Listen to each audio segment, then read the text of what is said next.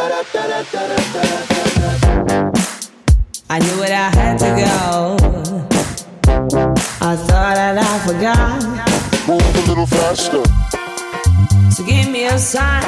Bonjour à toutes et à tous, je vous souhaite la bienvenue dans ce onzième épisode du Podcastologue, le podcast consacré à l'industrie du podcast, à ce qui s'y passe, aux innovations, au matériel et évidemment à celles et ceux qui en font, qui souhaitent en faire. Mon nom est Stéphane Berthomé, je suis au micro en compagnie de Bruno Guglielminetti, réalisateur et producteur du balado Mon Carnet, et Philippe Chapeau, fondateur du Podcast Magazine, dont le second numéro est sorti. Ça y est, c'est la grande nouvelle. Hurrah, bravo Philippe. Ouais, merci. euh, on est très content. Enfin, il reste encore un peu de boulot à faire, mais euh, oui, on est content parce que euh, certains l'ont reçu. Alors pas encore au Québec, Non, pas encore. Non, on l'a pas encore reçu.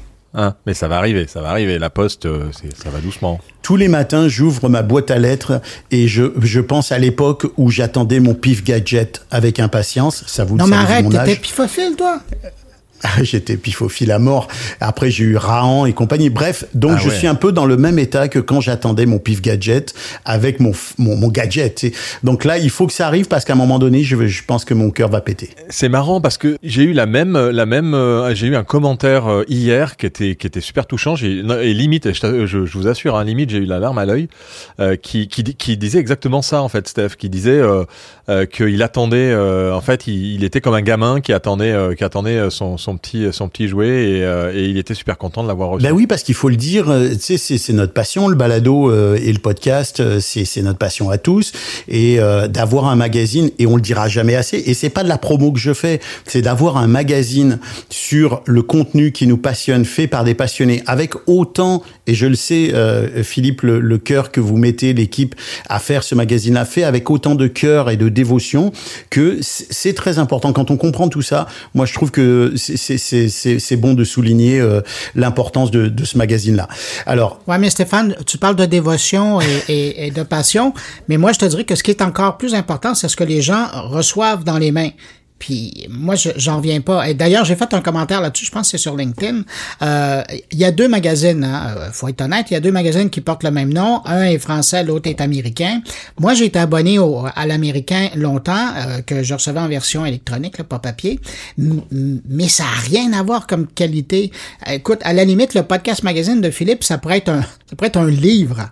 Tellement il y a du matériel là-dedans. Euh, ah non, non, moi, c'est, vraiment, c'est aussi, euh, j'aime beaucoup la comparaison que tu as faite avec la Pif Gadget parce que c'est de cet ordre-là. Il y a, il y a quelque chose avec ça. Ouais, et puis euh, tu sais, on, on est, euh, toi, tu es un passionné de technologie, Bruno. Euh, moi, quand j'ai commencé dans la, à, à m'intéresser à l'informatique, j'ai acheté des magazines d'informatique. Je trouve que le podcast magazine, et on va en terminer avec ce segment imprévu, mais je trouve que le podcast magazine nous renvoie à cette période où on allait chercher dans la littérature, dans les, dans les articles de gens qui, qui sont des connaisseurs, qui sont des passionnés, qui, qui finalement sont des gens de notre univers, des éléments d'infos, des conseils, des trucs. Euh, je trouve qu'il y a la beauté de, ce, de, de, de cette relation-là avec notre passion euh, que, que, qui est relancée par le, le podcast magazine. Et encore une fois, merci, euh, merci à, à- à- oui, Bruno, Bruno veut remettre Ah une non, couche. Non, rougis pas. Non, mais je veux juste dire, Oui. pour ceux qui, qui doutent, euh, je veux juste mentionner ou ajouter que moi, je suis un abonné payant. Donc, c'est pas une gratuité, c'est pas... euh, Non, non, ah bah oui, mais on paye, J'en parle sûr. vraiment par cœur comme lecteur. Moi, je trouve ça fascinant, Ben oui, moi aussi, moi aussi, je suis un abonné payant et pourtant nous sommes des, des contributeurs à ce, à ce magazine et on le fait au- autant par plaisir que parce qu'on aime partager notre passion avec les autres, ce qui nous ramène à ce podcastologue, à cet épisode. Voyez comme je fais bien les liens, c'est magnifique. Je pourrais travailler quasiment à la radio. Enfin bon, peut-être un jour, qui sait. Je pense que tu es prêt pour faire du euh, chat euh, GPT en radio. Ah, Bruno, c'est- Bruno, il est très fort pour faire les... Donc Bruno, tu viens d'introduire ton sujet, tu vas nous parler de l'IA. C'est ta passion, l'IA. Je sens qu'on va en entendre parler pendant un bon bout. Donc l'intelligence artificielle va-t-elle remplacer la radio et les animateurs de podcast Ça, c'est ton sujet. Philippe, toi aussi, tu es dans la, la technologie avant-gardiste. Tu veux nous parler du podcast 2.0 et tu veux nous en dire plus sur les discussions que vous avez eues avec Adam Curry à ce sujet-là. Et c'est très bien parce que le prochain épisode du podcastologue, l'entrevue, sera justement consacré à ce sujet-là. Donc, on va faire un lien avec ça. Avant de poursuivre, Avec Adam Curry. Non, pas avec Adam Curry, mais presque. Avant de poursuivre, je vous rappelle que Eddie Sound, notre partenaire, euh, et BAM Music, notre partenaire, euh, soutiennent ce podcast. On les en remercie. Et je vous livre l'actualité de la semaine. Elle est, elle est assez, euh, elle est assez rapide, mais quand même, elle est, elle est costaude. Alors, c'est la RTBF hein, qui lance un appel à projet pour des podcasts natifs à l'attention des adolescents. Il y a trois projets qui seront présélectionnés et qui recevront une enveloppe de développement, de développement dans ces trois projets, il y a un projet qui sera sélectionné pour une production complète. Les dossiers sont à renvoyer avant le 29 mars à midi euh, via un formulaire. On mettra évidemment dans l'infolettre sur LinkedIn le, le, lien vers ce, vers ce, ce, ce, concours, ou oui, ce concours, on peut appeler ça un concours. Et puis dans les actus, il y a quand même une grosse actu en France, moi je trouve, c'est Paradiso Media qui devient actionnaire majoritaire de Binge Audio. Binge Audio, hein, c'est ce, ce studio indépendant qui a créer des productions qui sont maintenant connues euh, vraiment de façon internationale. Les, les couilles sur la table, Programme B, etc., euh, dont certains sont devenus des livres. Euh, on parle d'adaptation télé. Bref, c'est un très très gros rapprochement là de la part d'un studio Paradiso Media qui. Alors c'est pas. Alors moi, désolé, c'est pas un rapprochement. C'est un achat. C'est un Ben, achat. En fait, moi, je, je n'aime pas le terme d'achat. Quand t'as plus de 50%, Oui, euh, tu diriges en C'est pas un- général. oui, t'as raison. Mais ce que je veux dire, c'est pas un achat. C'est une prise de position majoritaire puisque puisque Paradiso était déjà actionnaire de Binge Audio. Ils ont pas acheté. Tu comprends Ils ont ils sont devenus majoritaires en rachetant une partie des, Enfin, pour moi, pour moi, quand t'as plus de 50%, t'es patron ils à sont hein. patrons à bord. C'est c'est le résultat. Tu as raison. Alors on va voir ce que ça va donner parce que euh, Paradiso, qui est un studio qui est qui est qui est un gros studio qui s'est développé très très vite, qui est issu, qui qui qui a, qui a été fondé par des gens qui sont issus des nouveaux médias. Euh, euh, et c'est c'est c'est un peu le, le, le mariage de de la, la carpe et du lapin là parce que de l'autre côté on a Binge Audio qui est un petit studio très indépendant qui fait des contenus extrêmement nichés. Alors ça peut ça peut très bien avoir un résultat et moi je le crois très positif pour l'industrie puisque euh, visiblement Paradiso Media a les coups des franches et a beaucoup de moyens financiers. S'il continue d'entretenir la filière qui a été développée par Binge Audio, finalement ça peut ça peut ça peut être ça peut être très bon.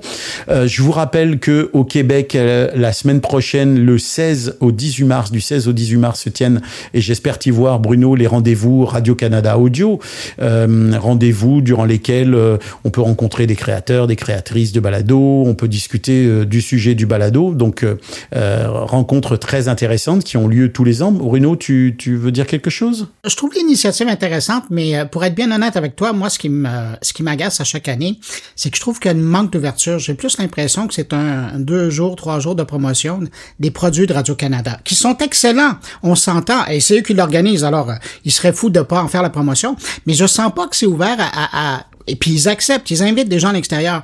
Mais je sens que c'est beaucoup plus euh, une, une activité d'autopromo. Euh, parce que, écoute, mis à part un invité euh, qui va venir euh, des États-Unis, et puis euh, Des probablement, euh, quelques invités du service public, ouais. Euh, tu sais, c'est, c'est, c'est, on, on reste dans l'écosystème radio-canadien. Oui, c'est vrai, tu as raison. Bah, je pense que c'est je pense que c'est clairement un outil de promotion du contenu euh, audio radio canadien, c'est clair.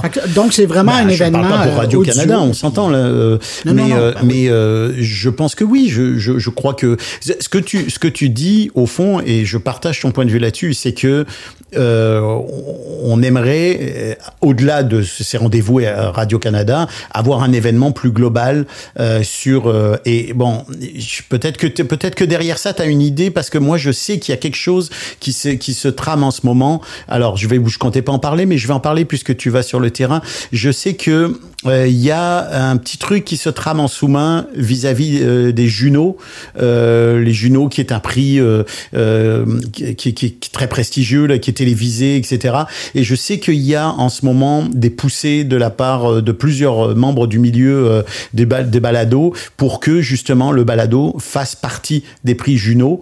Euh, alors est-ce que ce sera le cas, est-ce que ce sera pas le cas? Est-ce que ce sera ça le grand événement qu'on attend? Parce que c'est vrai que c'est une revendication qu'il y a un petit peu ici d'avoir plus de visibilité finalement pour l'univers du balado au Québec et au Canada.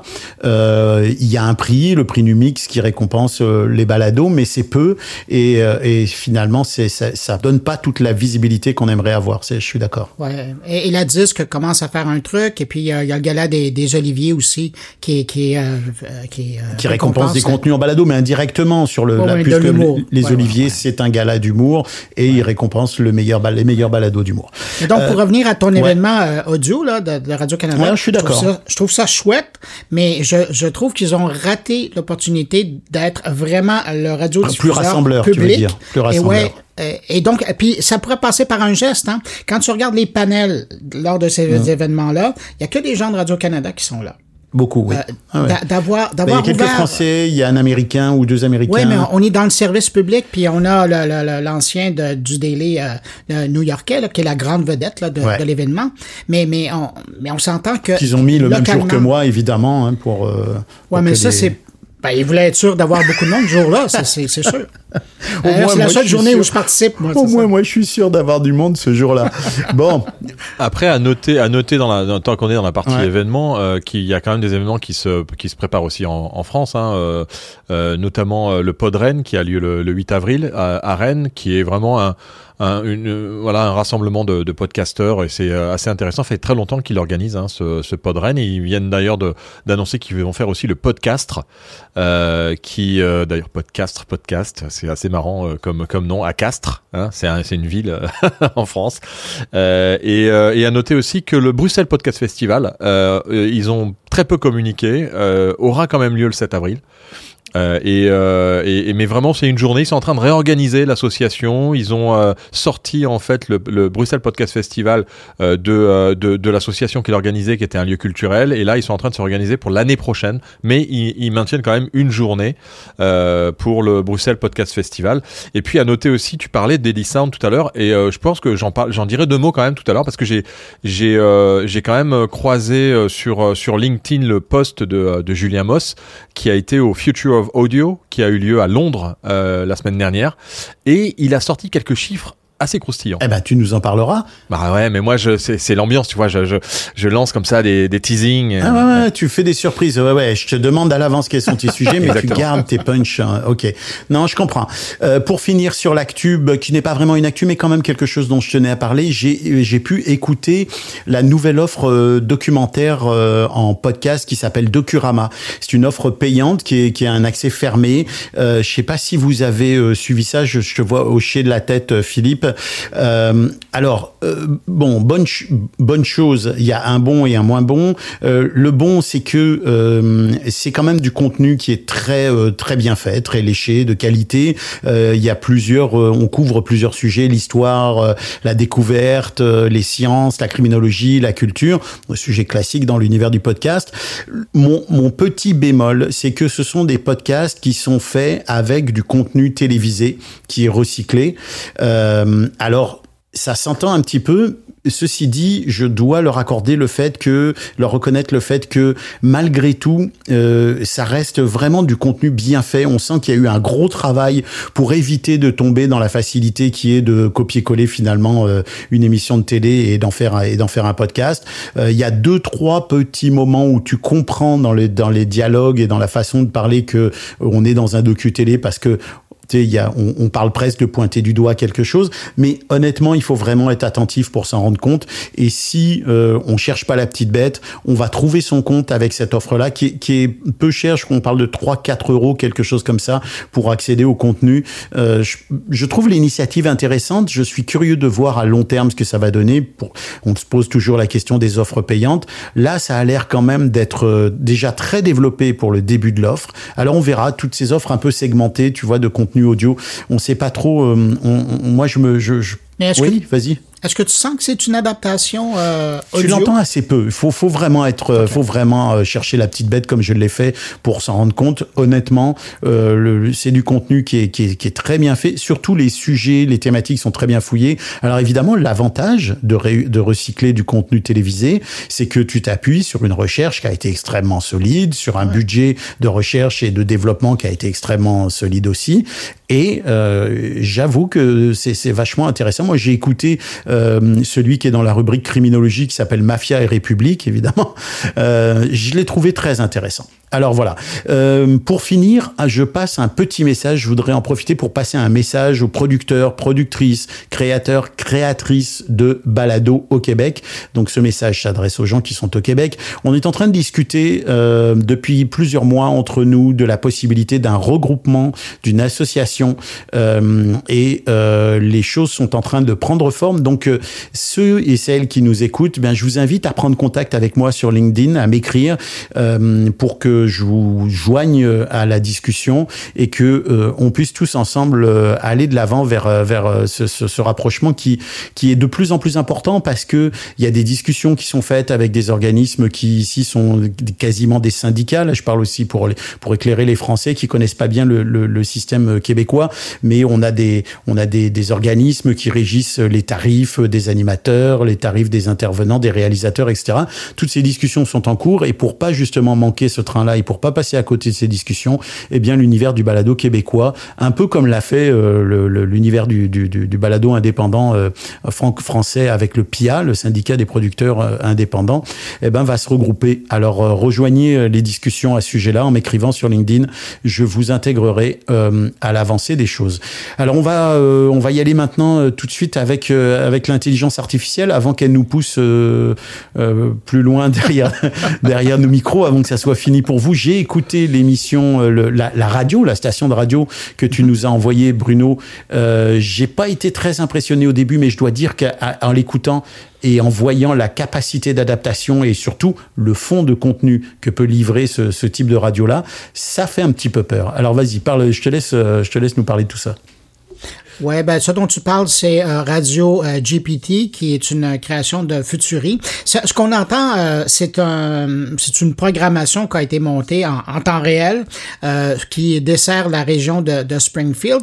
Est-ce que ça illustre donc ce que Futuri euh, propose là sur son sur sur son site web, c'est oui, t'allais dire? Non, c'est parce que quand tu parles de Springfield, je pense aux Simpsons. oh, ben oui, ben il euh, y a probablement un clin d'œil à quelque part, oui. Alors vas-y, pardon. Mais donc, mais mais Springfield, il y en a plusieurs à travers les États-Unis, donc on s'en fait pas. Euh, et donc c'est ça. Alors euh, Futuri, la, la, compagnie qui est derrière euh, Radio GPT, ce qui est intéressant, c'est que évidemment, elle nous présente un, un, produit qui est fonctionnel dans son cas parce qu'ils ont le contrôle sur tout l'appareillage.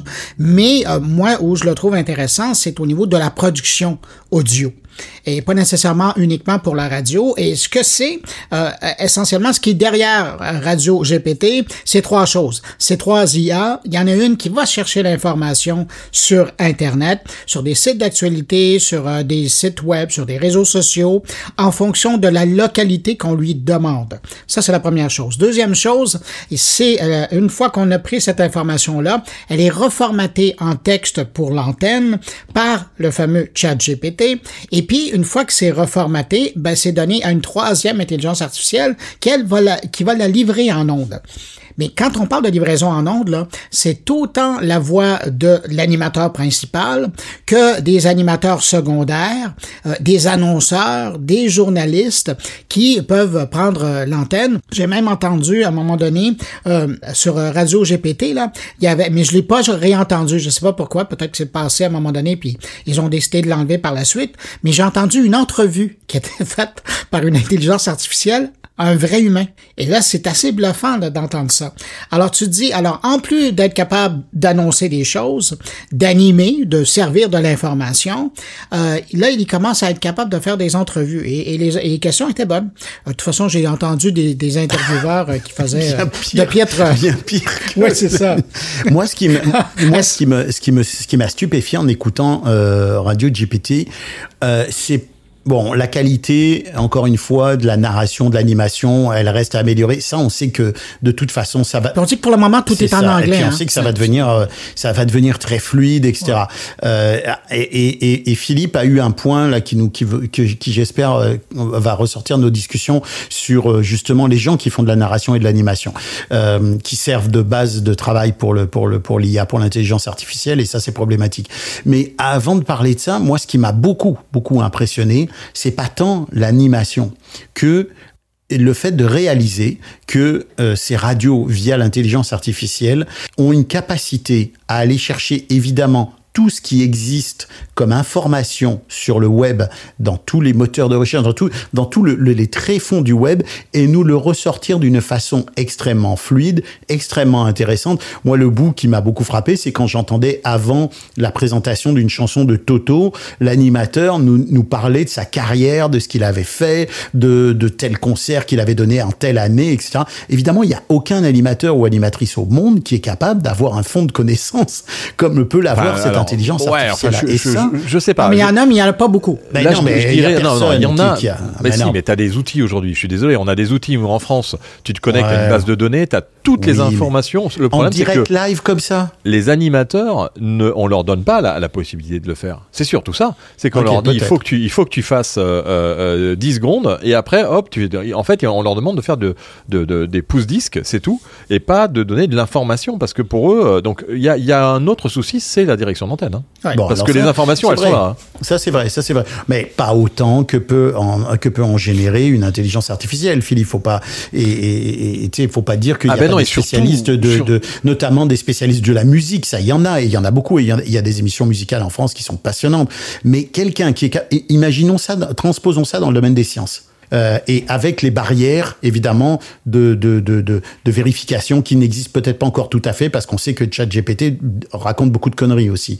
Mais si une fois que, que ces vérifications-là seront faites, c'est que ça, sera, ça soit encadré sur le plan de la vérification des faits. Euh, imagine une émission de radio sur les sciences, les sciences humaines, sur les sciences, sur la, sur les mathématiques, sur la découverte de de, de l'espace, etc. T'imagines un peu le fond de connaissances que c'est capable de livrer? C'est, moi, ça me stupéfie ça. Ouais, alors après à voir ce que ça donne au final. J'ai lu aussi un autre post d'un- enseignant qui avait euh, qui avait euh, posé des questions à ChatGPT. Il y a des choses qui étaient positives et puis des choses qui étaient qui étaient assez erronées. Ça dépend aussi du prompt que tu fais.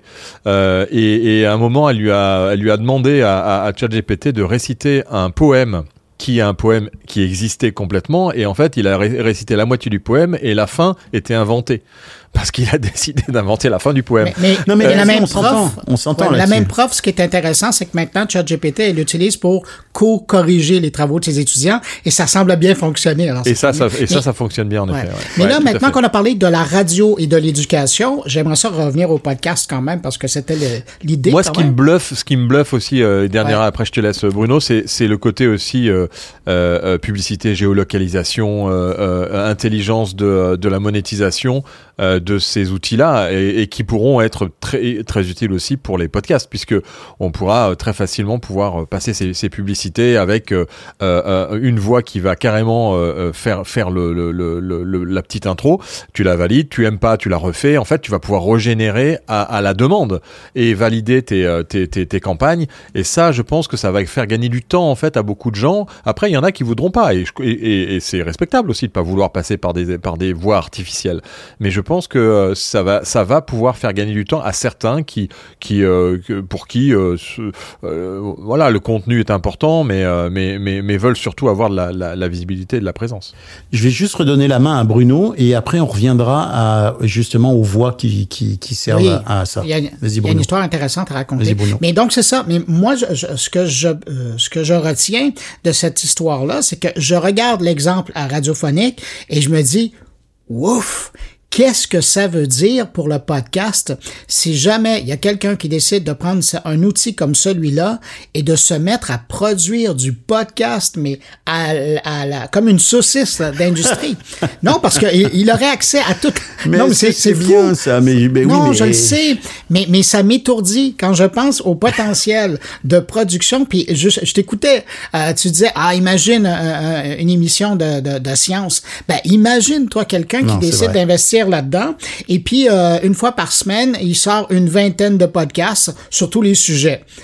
Euh, et puis, c'est une 20 thématiques toutes les semaines. Alors lui là, ce qu'il fait, il est en train de, il est en train un peu de faire euh, comme à l'époque ce que euh, c'était Lelé, là, le patron de TF1, qui avait dit, euh, moi je, le- ouais, Moi je ça. sers du contenu entre les pubs. Exactement, ouais. ça, là, ouais. Oui, mais c'est ça. Mais là, il arriverait essentiellement à créer un catalogue de placements publicitaires. Et c'est débile. Non, parce ça qu'il y fout les aurait- jetons aussi en même temps. Oui, mais c'est ça. Et c'est pour ça que moi, je, je voulais en parler parce que la prouesse technologique, elle est impressionnante. Et là, on s'entend, c'est qu'en anglais, le français, ça viendra. De la fluidité, là, viendra peut-être d'ici un an ou deux. Mais je me dis, euh, ouf, qu'est-ce que ça, euh, euh, le potentiel pour le podcast, pour le bien et pour pour le moins bien, euh, c'est impressionnant. On s'entend, il y a deux, il y a deux choses à résoudre actuellement. C'est la qualité de la voix, de la diction, puis passer à d'autres langues que l'anglais.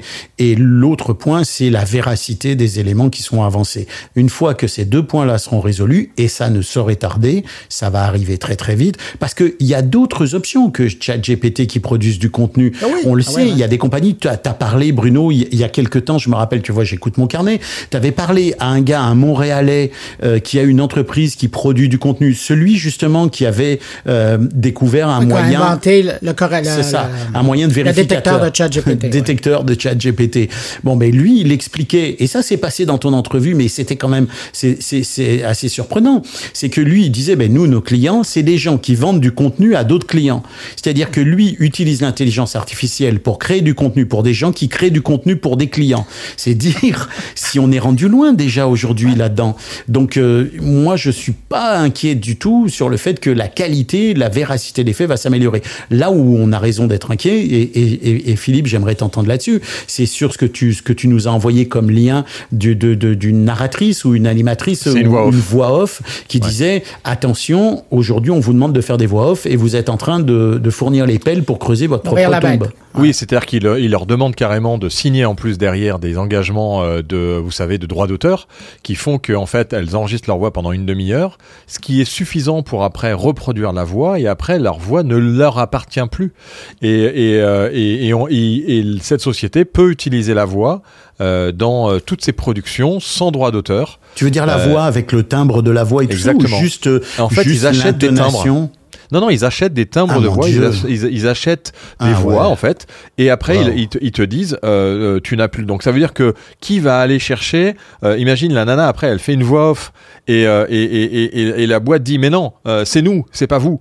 Et c'est eux qui vont toucher les droits sur ce qu'elle a créé. Enfin, où est la limite après? Donc c'est très très compliqué pour les voix off aujourd'hui. Il y a beaucoup de boîtes qui sont en train de créer leur base de données de voix pour euh, tout, leur, tout, tout ce qui se passe. Et, je suis sûr qu'aujourd'hui, il y a des voix qu'on entend dans euh, euh, ChatGPT qui viennent d'animateurs connus qui ont fait ça pour le fun et qui ont été clonés et qui maintenant euh, font partie de la base de données. Et amuse-toi.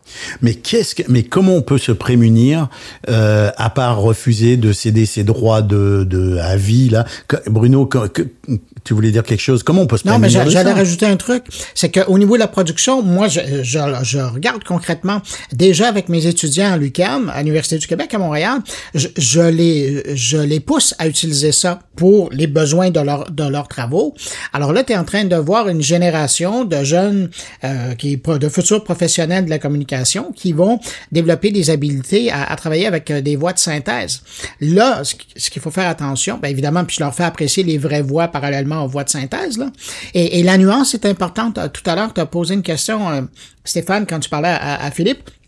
Il y a la voix qu'ils enregistrent parce qu'après ils peuvent la reproduire tant qu'ils veulent, mais il y a aussi le, les timbres, pas le timbre de voix, mais l'oscillement et, Le l'émotion. Et Oui, et, et c'est là où, où c'est difficile à, à la machine à l'heure actuelle de reproduire la voix humaine. Et c'est là-dessus aussi que c'est ce qu'ils vont chercher, c'est euh, c'est euh, toute la, la subtilité de la voix humaine. Alors plus ils en auront, plus ils seront capables d'alimenter la machine et plus ils seront capables d'avoir une, une Moi, je, je- meilleure. je ferai, je ferai l'analogie avec la voiture, euh, la, la voiture autonome. C'est-à-dire qu'on est, on- on- est-ce que on, on laissera une voiture conduire dans des petites routes de, de montagne et de campagne? Non, mais c'est un peu pareil pour les podcasts. C'est-à-dire qu'on on fera euh, peut-être des podcasts avec des voix artificielles qui sont des podcasts assez classiques et qui ont, qui, qui pour qui Très, euh, très grand public. On fera gagner du temps en fait à ceux qui le font et, et, et, et- aux humains qui le font. C'est le cas de la voiture autonome. Elle nous fait gagner du temps. On conduit pas. On est quand même dans la voiture, mais euh, quelque part l'analogie elle est, elle est elle est elle est très proche.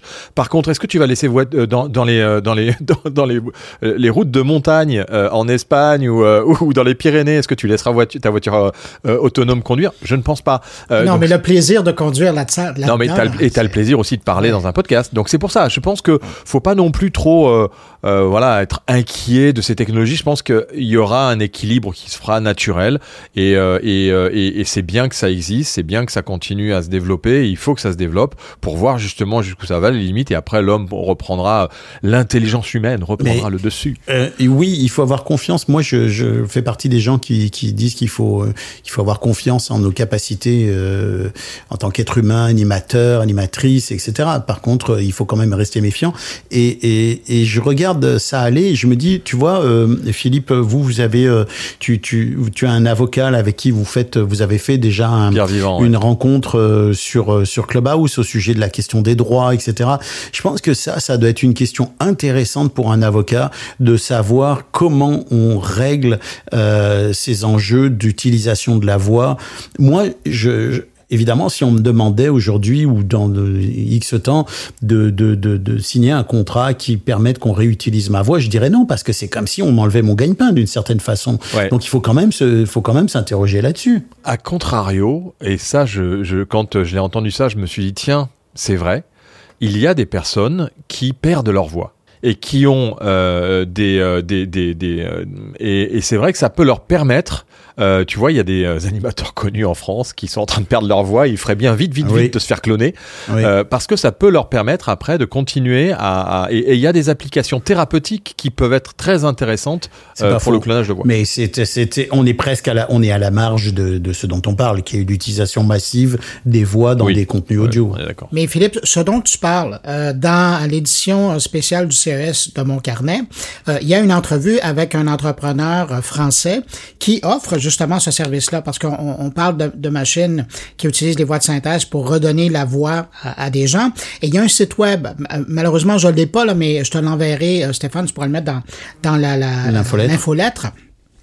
Mais il y a, y a une entreprise qui te permet aujourd'hui, avec ta voix d'aujourd'hui, d'aller enregistrer une quinzaine de minutes de ta voix et de la laisser là, de, de la mettre en stockage.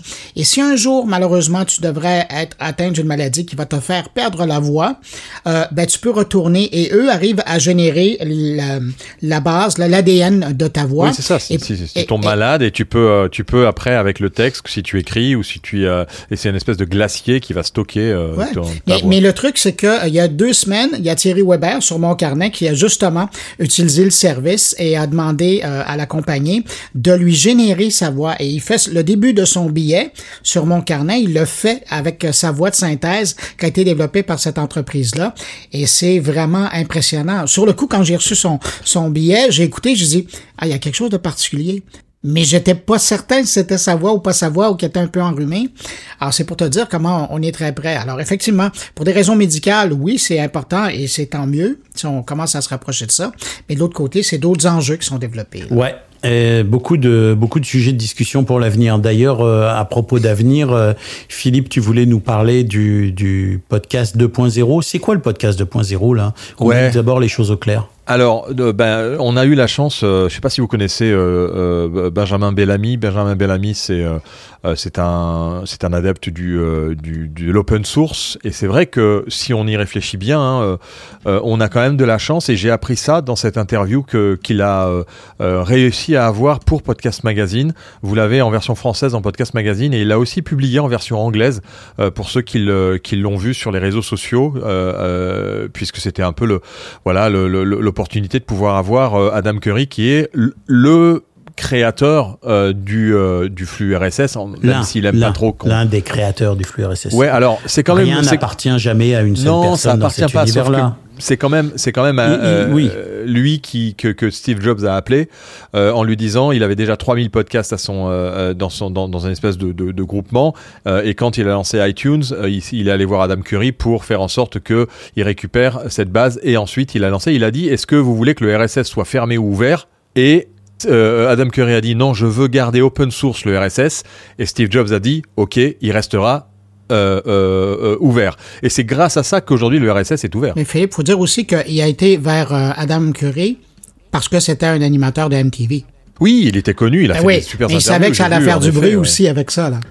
Il savait que ça allait faire du bruit et il avait pas, euh, il avait pas surtout de podcasteur. Donc il y a ça et donc il a créé euh, à l'é- à l'époque, enfin il était dans cette mouvance de l'open source. Donc ils ont, euh, ils ont créé Podcast Index et Podcast 2.0. Alors Podcast Index et Podcast 2.0 sont vraiment deux choses différentes en fait. C'est-à-dire que vous avez Podcast Index d'un côté qui qui gère euh, le répertoire euh, des, euh, des des podcasts et là ils en ont plus de 4 millions et demi de podcasts. Ils les référencent, et ils, ils font vraiment et Podcast 2.0 lui va être plutôt et là on rentre dans un peu de la technique, on va pas trop rentrer dans le détail mais on part sur du namespace. Donc en fait ça permet pour simplifier euh, de rajouter au flux RSS des fonctionnalités euh, et je vais vous donner quelques exemples. Par exemple, de la transcription. On n'a pas la transcription dans le flux RSS et ça, le podcast 2.0 va pouvoir gérer carrément à l'intérieur du flux. On va pouvoir euh, avoir la retranscription. On va pouvoir aussi avoir euh, d'autres fonctionnalités comme le chapitrage qui aujourd'hui existe, mais qui va vous permettre, s'il est intégré dans le flux RSS, de, chan- de changer, même quand vous avez publié l'épisode, ce chapitrage.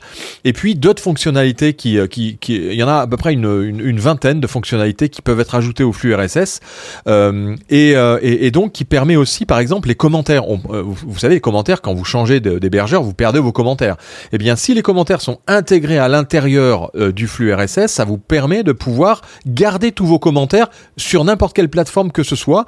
Et euh, enfin, euh, si vous voulez monétiser votre podcast à l'intérieur du flux RSS, eh bien, il y a une, une fonctionnalité, un tag spécifique pour euh, le, le NFT ou la monétisation de votre podcast et ça veut dire que vous vous affranchissez de toutes les plateformes qui vous proposent de la monétisation et vous pouvez vous-même avec votre flux RSS euh, euh, monétiser vos podcasts sans passer par des, des, des parties tierces. Son objectif, Ah, c'est vraiment de ça va très très loin. hein. démocratiser, Ouais, c'est ouais, changer les choses. c'est garder l'open source et Podcast Index est là pourquoi? Eh bien, il est là aussi pour faire en sorte que on, et il le dit, il le dit notamment dans son interview aussi, et j'en terminerai là, euh, sur le fait que Apple Podcast n'est plus aujourd'hui euh, euh, n'a plus la, la, légitimité qu'ils avaient auparavant. Ils ne représentent, ils représentent maintenant moins de 50% euh, de l'ensemble des podcasts qui existent sur la podcastosphère.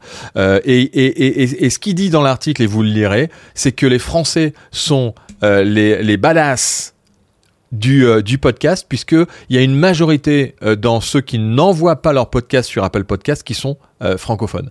Donc c'est c'est euh, tout ça à lire dans, dans cette interview vraiment passionnante sur l'avenir du podcast qui, qui fait plaisir parce que on reste dans un environnement ouvert, on reste dans un environnement où quand on veut proposer quelque chose, et c'est ce qui est proposé dans Podcast 2.0, le Podcast 2.0 ça n'est pas une société, c'est un collectif qui permet à tout le monde de proposer des idées et si l'idée euh, fait l'unanimité, euh, elle est ajoutée dans le RSS. Donc c'est assez magique en fait pour ce podcast 2.0 et euh, il y a de plus en plus de plateformes maintenant qui sont compatibles podcast 2.0 et vous le verrez aussi dans notre dans notre euh, euh, magazine puisqu'on a fait euh, euh, un, dossier sur les hébergeurs et il y en a certains qui sont déjà compatibles podcast 2.0.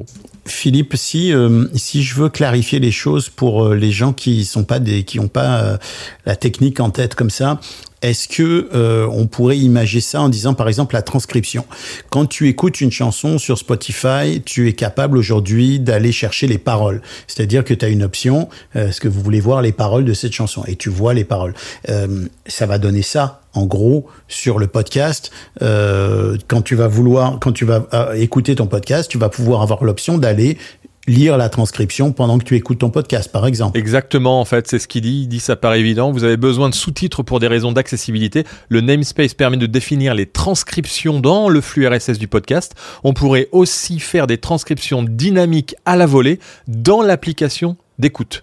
Euh, donc, euh, et certaines applications le font déjà.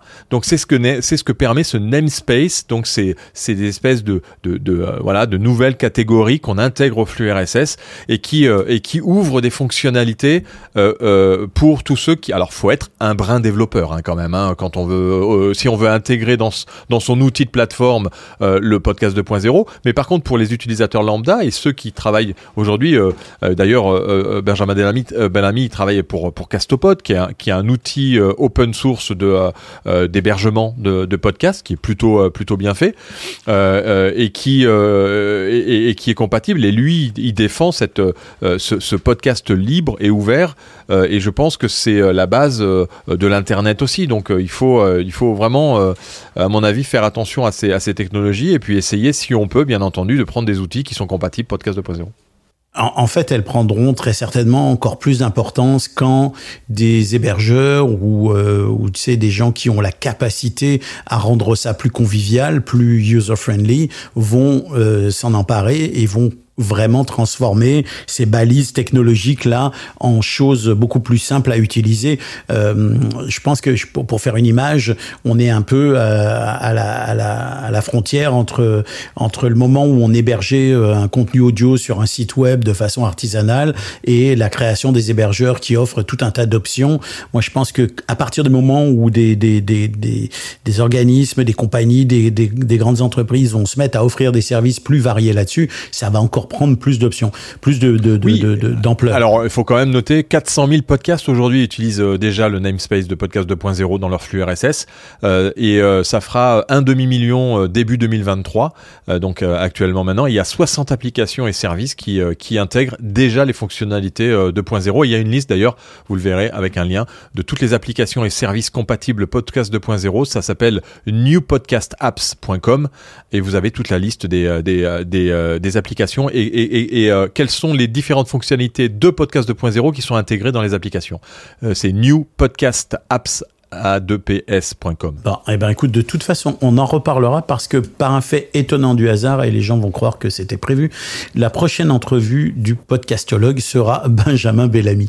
Donc, Ah donc là là, voilà, quel eh, c'est- talent, c'est beau, quel talent. J'étais pas au courant, hein. c'est- Je sais, je sais, c'est la magie de, c'est la magie de- du monde numérique, mon vieux. On a l'impression qu'on est tous dispersés, mais au fond, les liens secrets du, du podcast nous unissent. Et, et ce qui est génial avec Podcast Annex, et on arrête là parce que Ah, t'es en amour, hein, t'es euh, amoureux hein, de, a- de, du. Non, mais non, oui, non, non, non, oui, c'est tu pas ça. l'aimes le 2.0. C'est que c'est c'est que tu sais on a parlé des 80% de podcasts là qui étaient désactivés Ouais, ouais. machin truc bidule.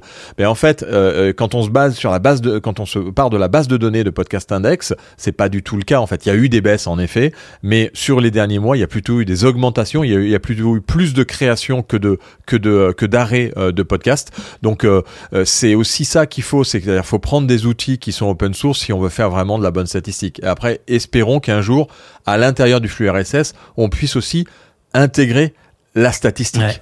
Des bonnes L'étude, la statistiques, mesure. les bons chiffres. Et- et- Alors là, si on arrive un jour à faire Ouais. ça, je pense que là, euh, ça, Ouais, ça après, pourra euh, faudra- équilibrer tout ça. Bruno. faudra enseigner aux sondeurs à l'utiliser. Et ça, ça sera la très bonne. Ouais, puis aux journalistes ou aux auteurs de de- d'articles à le faire de façon euh, éthique et, et pas euh, en cherchant du clic. Mais ça, c'est un autre sujet. Ceci dit, euh, Philippe, tu, tu, tu viens de me donner la possibilité de faire le lien avec euh, quelque chose que, que dont je voulais parler. C'est euh, c'est l'entrevue de la semaine passée dans le podcastologue avec Cédric Bégoc, qui est le, je vais le dire en français, qui est directeur du contenu chez Acast. Euh, il est content director en anglais chez Acast.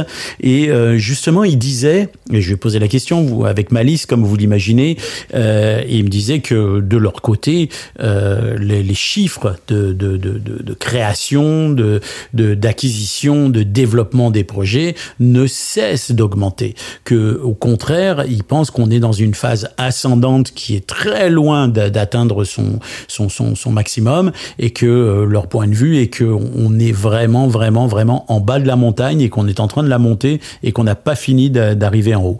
Alors ça, c'est la bonne nouvelle et je vous recommande évidemment d'écouter cette, cette entrevue. Il nous parle de plusieurs éléments qui sont vraiment intéressants dans l'univers du podcast puisqu'ils sont, ils sont vraiment dans le contenu. Tu sais, ils aident les créateurs de contenu un peu plus, euh, un peu plus top niveau, c'est-à-dire ceux qui ont un contenu qui est très écouté. J'ai fait un peu la comparaison. Il n'était pas tout à fait d'accord, mais pour pour le pour les gens qui écoutent, c'est un peu comme si il, il tenait le rôle d'une agence, c'est-à-dire ben, évidemment ils appartiennent à Acast, mais ils aident les créateurs de contenu déjà euh, très performants à s'améliorer, à les rejoindre plus de public, à être plus efficients, etc. Donc ils sont au cœur de ce qui se fait de mieux. Et lui, tu vois, il comparait, il comparait l'évolution du, du podcast avec ce qui s'est passé chez YouTube, et il disait on a un potentiel qui est au moins aussi vaste que celui de YouTube, si ce n'est plus. Ouais, moi j'ai la confirmation de ce que tu dis avec euh, Fab Florent avec qui j'ai parlé puisqu'on va, je vais l'interviewer pour le prochain euh, podcast magazine qui a pas mal de podcasts euh, qui s'appelle Histoire de Daron, Histoire de Histoire Histoire 2. Il a décliné pas mal de choses. Il est chez Acast et il a jamais été aussi aussi content parce que en effet il y a un suivi, il y a un accompagnement et ça on peut on peut que que saluer et féliciter les, les équipes de tous les hébergeurs parce que je pense que tout le monde essaye de de, de faire ça. Hein, Ocha, Podcastix, Audio Means. Moi j'entends du positif un peu un peu de, ces quatre-là. Euh, après, il y a d'autres, bien sûr, hébergeurs, il y a d'autres solutions. Il y a des solutions gratuites, il y a des solutions euh, où il y a aussi un accompagnement, même sur les solutions gratuites de, qui existent, genre Vodio, euh, qu'on connaît très peu parce que quand c'est gratuit, on se dit qu'il y a, il y, a, y a un loup. Mais en fait, il y a aussi une équipe derrière qui peut vous. et c'est drôle ce que tu dis. Et c'est drôle ce que tu dis. Et, et bon, ils prêchent un peu pour sa paroisse parce qu'ils ont une offre gratuite chez Acast, offre gratuite qui n'existe pas chez certains autres de ses concurrents. Donc, il il, disait, quand vous débutez un podcast, prenez une offre gratuite. Tant que votre podcast n'a pas de possibilité de vous offrir un retour quel qu'il soit, pourquoi vous iriez payer un hébergeur euh, pour pour le et il a pas tort hein. Non il a pas tort. il y a un message pour tous les hébergeurs qui nous écoutent parce que je sais que vous nous écoutez tous. Euh, essayez d'avoir une solution pour ceux qui arrêtent les podcasts de ne pas les faire payer et de les garder dans la mesure où ils ajoutent pas de podcast, euh, il y a énormément de podcasts qui migrent euh, tout simplement parce qu'ils veulent aller chez un hébergeur et ils ne, ils, ne, mettent pas à jour leur podcast. Et ils se disent, je vais pas aller payer, même si c'est que 20 euros, que c'est 8 euros ou, ou, ou 10 euros par mois, alors que j'ai arrêté quelque part mon podcast. Je le reprendrai peut-être plus tard, mais il est en espèce de, de, gel. Donc, ou alors un forfait à 1 euro ou à 2 euros. Très intéressant. Allez-y, les gars, sortez vos offres parce que là, vous, vous avez des gens initiative. qui. Une offre de stockage. Une offre de stockage. Mais oui, regarde, regarde Amazon. Amazon a son truc qui s'appelle le, le, le, stockage illimité euh, euh, dans, les, des glaciers, ça s'appelle glacier. Euh, quand tu envoies, tu payes quelques centimes d'euros par terra. Euh, après, quand, quand c'est stocké, tu ne payes rien. Et quand tu vas récupérer, si tu attends deux ans, ça coûte quasiment que dalle. Si tu le prends tout de suite, ça coûte un peu plus cher. Donc en fait, c'est tu le réutilises, eh ben, mais qui est des, des, solutions pour les podcasteurs, qui n'est pas à migrer ailleurs, parce que la, migration, et on en parlera aussi dans le podcast magazine 3, parce que ça fait partie du dossier, c'est pas simple la migration et c'est pas à recommander donc gardez vos podcasteurs les gars c'est chiant en plus parce que tu te retrouves avec quelqu'un qui dit bon moi j'ai plus l'énergie j'ai plus envie ou je veux changer de projet je veux aller faire un autre podcast donc tu es en fin de cycle sur ton podcast euh, tu veux, tu, tu, donc là, ça représente un effort supplémentaire que de le retirer d'un hébergeur payant pour aller le mettre chez un hébergeur gratuit. Et alors que ce serait, t'as raison, c'est, écoute, c'est quelque chose que, auquel moi j'ai jamais pensé, mais c'est tellement simple de dire, bon, bah, on a une offre à euh, 20 euros euh, ou 30 euros par an qui est dans laquelle tu t'engages à ne plus poster d'épisodes. Tu n'as pas la possibilité de placer d'épisodes. Par contre, on gèle ton contenu. Il est là. On garde tes statistiques. C'est gagnant-gagnant, en fait. Ouais, tu le glaces et en plus après ils ont qu'à prendre un truc chez AWS Glacier euh, qui coûte euh, qui coûte ça, qui coûte que dalle et, euh, et, et le tour est joué. Hein. C'est vraiment pas compliqué. Hein. Il suffit simplement d'y penser. C'est quand même des clients qui sont ailleurs. C'est vrai, c'est vrai. Qu'est-ce que t'en penses, Bruno, toi? Non, ben, je trouve que c'est tout à fait logique. C'est vrai, c'est surprenant qu'il n'y ait, pas, qu'il ait pas une offre comme ça. On, va le, on, va le, on, va le, on va le suggérer parce que je pense qu'il y a beaucoup de gens qui seraient intéressés par ça. Puis ça, ça garderait justement des, des, des podcasts qui sont intéressants puisqu'on sait que le contenu audio, il n'a pas de limite réelle de vie. L'archivage. Ouais, ouais, tout à fait, tout à fait. Ça le garderait chez les hébergeurs. C'est, c'est, c'est pas fou. Euh, j'aimerais, euh, j'aimerais qu'on passe au, au, sujet de, de, de central de cette émission là dont je voulais, euh, dont je voulais discuter avec vous euh, c'est la formation. Les formations euh, sur le podcasting, sur le podcast, euh, on voit tous depuis des mois, des années fleurir des formations. Je vous vois tous les deux vous dandiner sur vos sièges. on voit fleurir des formations de toutes sortes. lance ton podcast en trois jours, fais un podcast qui va cartonner, etc., etc. alors, il y a une offre évidemment pléthorique Qu'est-ce que qu'est-ce qu'on peut dire à quelqu'un qui voudrait euh, euh, se lancer et, avoir une formation? C'est quoi une bonne formation? Qu'est-ce que vous pensez de tout ça? Votre premier avis sur les formations aujourd'hui Qu'est-ce que vous voyez? Puis les bons les bons coups aussi. Hein. Il y en a certainement de très bonnes là. Moi, j'aurais tendance à dire que un attention, attention, attention, attention, parce que euh, tout podcasteur aujourd'hui qui existe depuis le confinement et qui n'était pas là avant euh, se, se targuent de pouvoir former les autres à créer un podcast. Alors je dis pas qu'ils sont mauvais, je dis qu'il y en a tellement que c'est très compliqué de savoir quel est le bon, quel est pas le bon. Euh, C'est un peu le thème de ma question. et, hein. et- et donc je dirais, je dirais, non, mais je dirais donc méfiance par rapport à, à l'histoire et à l'historique de la personne vers qui vous vous, vous, vous allez pour vous faire former. C'est-à-dire que si c'est quelqu'un euh, qui euh, a très peu d'expérience, moi je me souviens et, et elle m'en voudra pas, euh, Pénélope Boeuf, quand Pénélope Boeuf, après, elle avait deux ans d'expérience, elle a En tout commencé. cas, si elle en veut à quelqu'un, j'espère que ce sera juste à toi, parce que nous, on n'a rien à voir avec ce que tu vas dire. Non, mais, mais c'est vrai, elle, elle, elle, elle avait fait une formation en ligne que j'avais suivie, que j'avais écoutée sur le matériel, et elle-même disait bon, j'y connais rien, mais voilà comment j'ai fait. Enfin, tu, tu, tu vois, tu, tu, c'est, euh, c'est compliqué quoi de, de pouvoir. euh, Ouais. euh, et, et, et le problème, c'est qu'il y en a beaucoup parce qu'ils ont besoin de financer leur podcast, se tournent vers la formation en disant je fais de la formation. Donc moi, euh, il y a des organismes aujourd'hui qui, qui font des, des, des, des formations. Je pense que c'est aussi Parlez-en autour de vous, euh, recoupez les informations sur euh, les formations qu'il y a, euh, même si euh, c'est compliqué aussi parce qu'il faut euh, avoir un peu euh, un, un peu de- de- d'avis à droite et à gauche et c'est compliqué d'aller d'aller recueillir ces avis.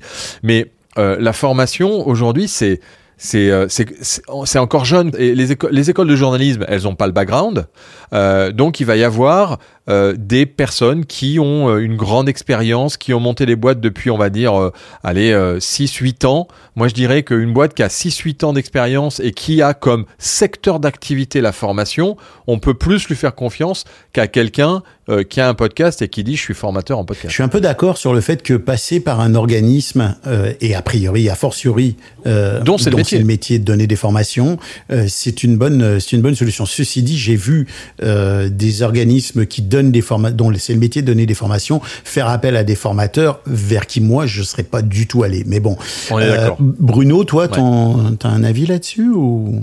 Ah, j'ai un droit de réserve?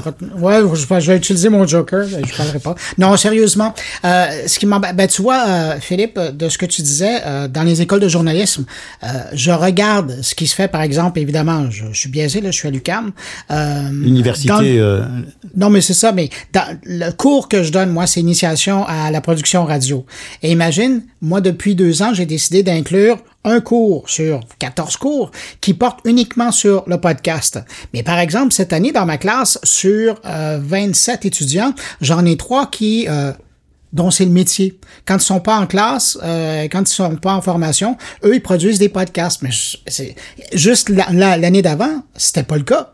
Alors, tu vois, ça commence à évoluer, commence à y avoir des professionnels. On en connaît tous des professionnels, d'ailleurs. C'est pour ça qu'on est, on est dans le domaine.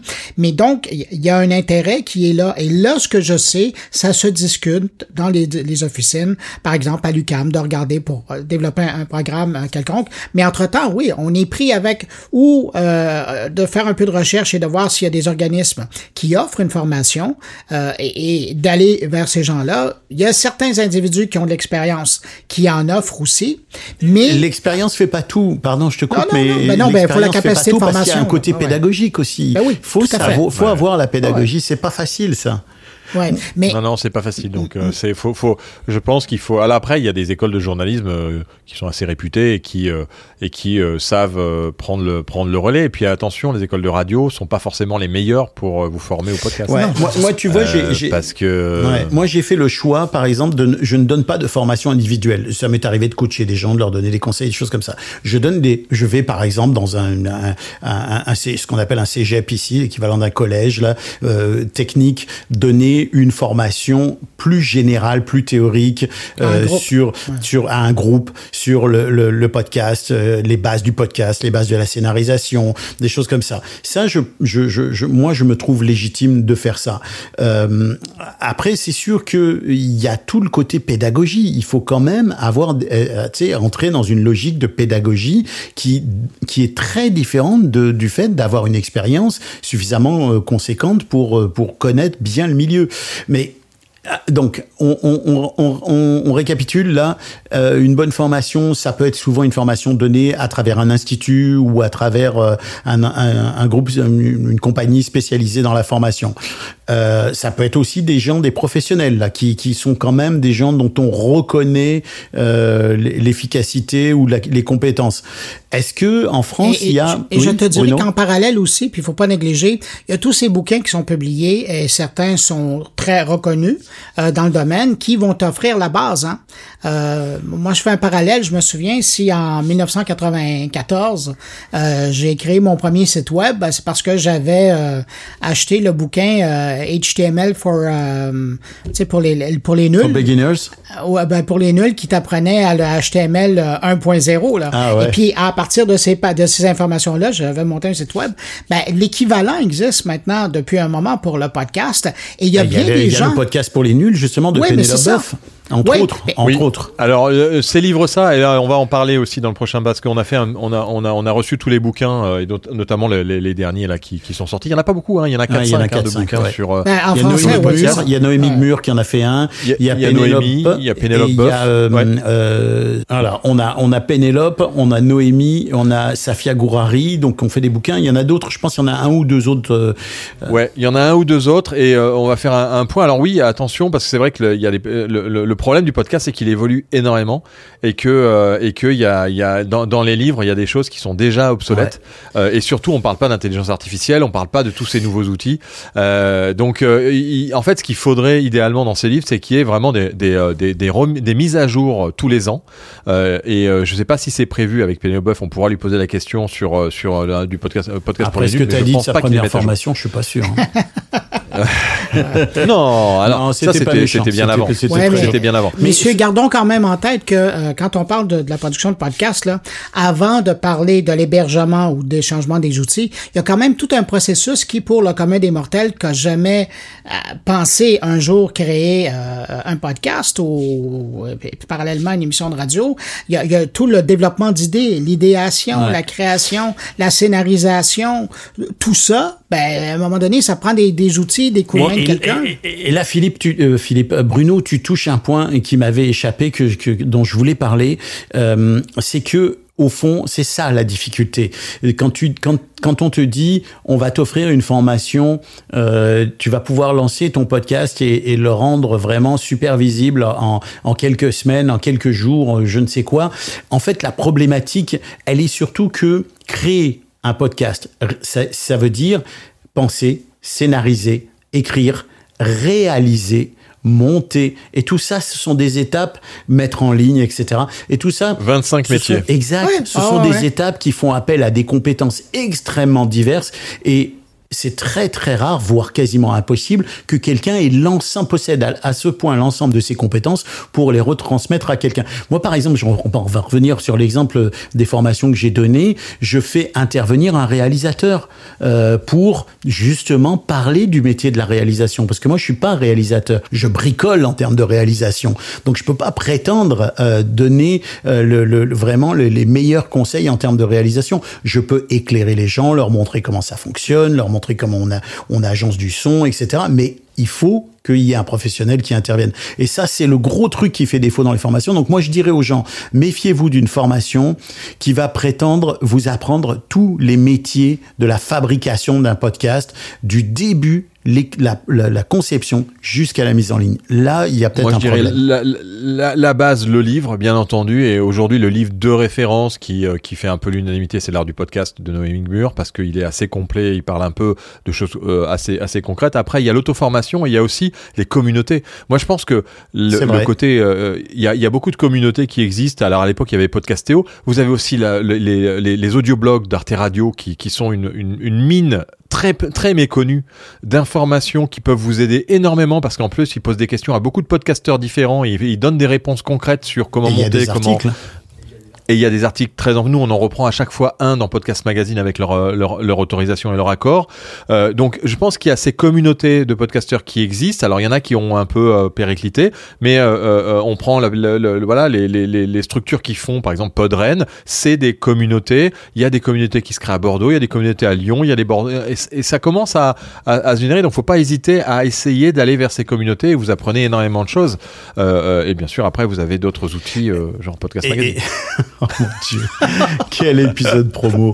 Euh, et ce qu'il faut, et ce- Ah, on va se faire taper dessus, tu couperas, hein, parce qu'on va se faire Non, taper non, dessus, ils vont, ils vont couperai plus revenir. Non, non, je le couperai pas. Ah, il faut que Euh, t'assumes, Philippe. Non, non, je le couperai pas. Euh, euh, il- Non, mais le problème, c'est que c'est vrai en plus. oui, donc, oui, euh, oui, je vais oui, pas- non, puis, puis écoute, euh, on l'assume très bien. Euh, il faut donc conclusion. Moi, ce que je, ce que je voudrais dire aux gens qui nous écoutent, c'est euh, Courage. Si, oui, courage, oui, parce que c'est beaucoup plus dur que vous D'abord, l'imaginez. courage. Oui, c'est beaucoup plus dur qu'on l'imagine, d'une part, euh, mais d'autre part, si vous voulez vous former pour faire votre podcast vraiment de A à Z, euh, pensez que vous allez avoir besoin vraiment de deux axes essentiels la conception, l'écriture, la scénarisation, tout l'aspect scénaristique. Si évidemment, c'est pas un podcast juste de discussion, mais même dans ce Et cas-là, encore là. et même dans ce cas-là, c'est ça. Vous Ah avez ouais. une partie recherche, etc. Et le deuxième élément central, c'est toutes les, tous les aspects techniques, la réalisation, le montage sonore, etc. Et là aussi, vous allez devoir aller chercher des ressources. Donc, il y a quasiment deux pôles de ressources euh, di- distincts à, à bien identifier. Trois, oui, peut-être avec la mise en ligne Ouais, et tout ça. Parce que je vais t'en une à laquelle vous pensez Alors, pas. vas-y, Vas-y. je te- on t'écoute. C'est la dernière, c'est aller voir les radios associatives.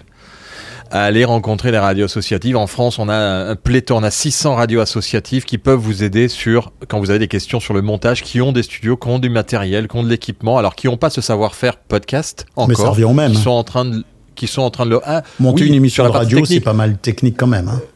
Oui, mais tu as une méthodologie, tu as une manière de faire, tu as des règles, tu as des euh, qui sont en train pour certaines radios de sauter. Mais n'hésitez pas à aller les, les, les solliciter parce qu'il y a plein, parce que les podcasteurs n'y pensent pas et les radios ne sont pas du tout en contact avec les podcasteurs, ne s'y intéressent pas. Elles ont le, le- le nez dans le guidon. Elles, elles n'écoutent pas les podcasts. T'as vu comme il essaye habilement de réconcilier le monde de la radio et le Ah, monde du podcast? Il y a des- une belle passerelle Ah, qui vient de Mais c'est la même famille, Oh, c'est la même famille. En fait, c'est même c'est même pas la même famille, c'est des c'est des, c'est des nouvelles compétences France euh, qui travaillent le- l'objet audio. Philippe, j'adore, j'adore ce que tu dis. Ça, ça va dans la trace de ce que Alain Saunier, euh, ancien patron de Radio-Canada, maintenant prof à l'Université de Montréal, racontait le jour de la fête de, de la radio et où il disait que, ben, aujourd'hui, la balado, c'est, le prolongement, c'est le prolongement de l'avenir de la radio.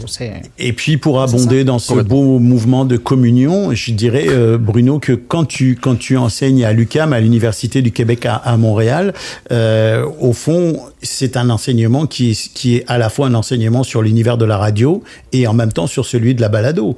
ah, Donc ben, je suis euh, mode et c'est comme ça que je le présente. Ben ouais. voilà. Donc euh, donc euh, tu vois c'est cette complémentarité, cette, euh, cette, cette, euh, ce lien euh, indéfectible entre les deux, il existe et tout ça, c'est très très beau. Ça nous laisse une fin d'épisode pleine de délicatesse, de beauté, d'espoir et de douceur pour euh, le, le prochain épisode. Euh, Je savais que j'entendais le thème, mais je me demandais pourquoi. et tu l'entends presque démarrer là. Et, et c'est là-dessus que je vais vous laisser, messieurs. Et c'est là-dessus que je vais annoncer qu'on arrive à la fin de ce onzième épisode quand même. Euh, je, je suis quand même euh, satisfait qu'on hein qu'on ouais, ouais, qu'on avance petit à petit, hein, euh, lentement mais sûrement. Alors voilà, c'est la fin donc de cet épisode. Merci à vous, merci euh, Bruno, merci Philippe. Euh, encore une fois, des sujets passionnants, euh, beaucoup de podcasts magazines, un peu de mon carnet, euh, mais c'est normal, on en est fiers. Ce sont, ce sont des, ce, ce sont vos produits, ce sont des choses que, que vous avez à cœur de mener à bien, et euh, il n'y a pas de mal à en parler. Alors ce podcast est une production Trip Media, il est réalisé par Bruno Guglielminetti et moi-même. La musique que vous entendez vient du catalogue musical de Ban Music. Je remercie notre partenaire Edisound, dont vous pouvez consulter le site à edisound.com. D'ici là, n'hésitez pas à mettre en commentaire sur Apple Podcast et ailleurs tout le bien que vous avez pensé de cet épisode. Recommandez-le à vos amis, parlez-en autour de vous. À très bientôt et que l'audio soit avec vous. Et, avec, votre micro. Ah, c'est beau, c'est magnifique.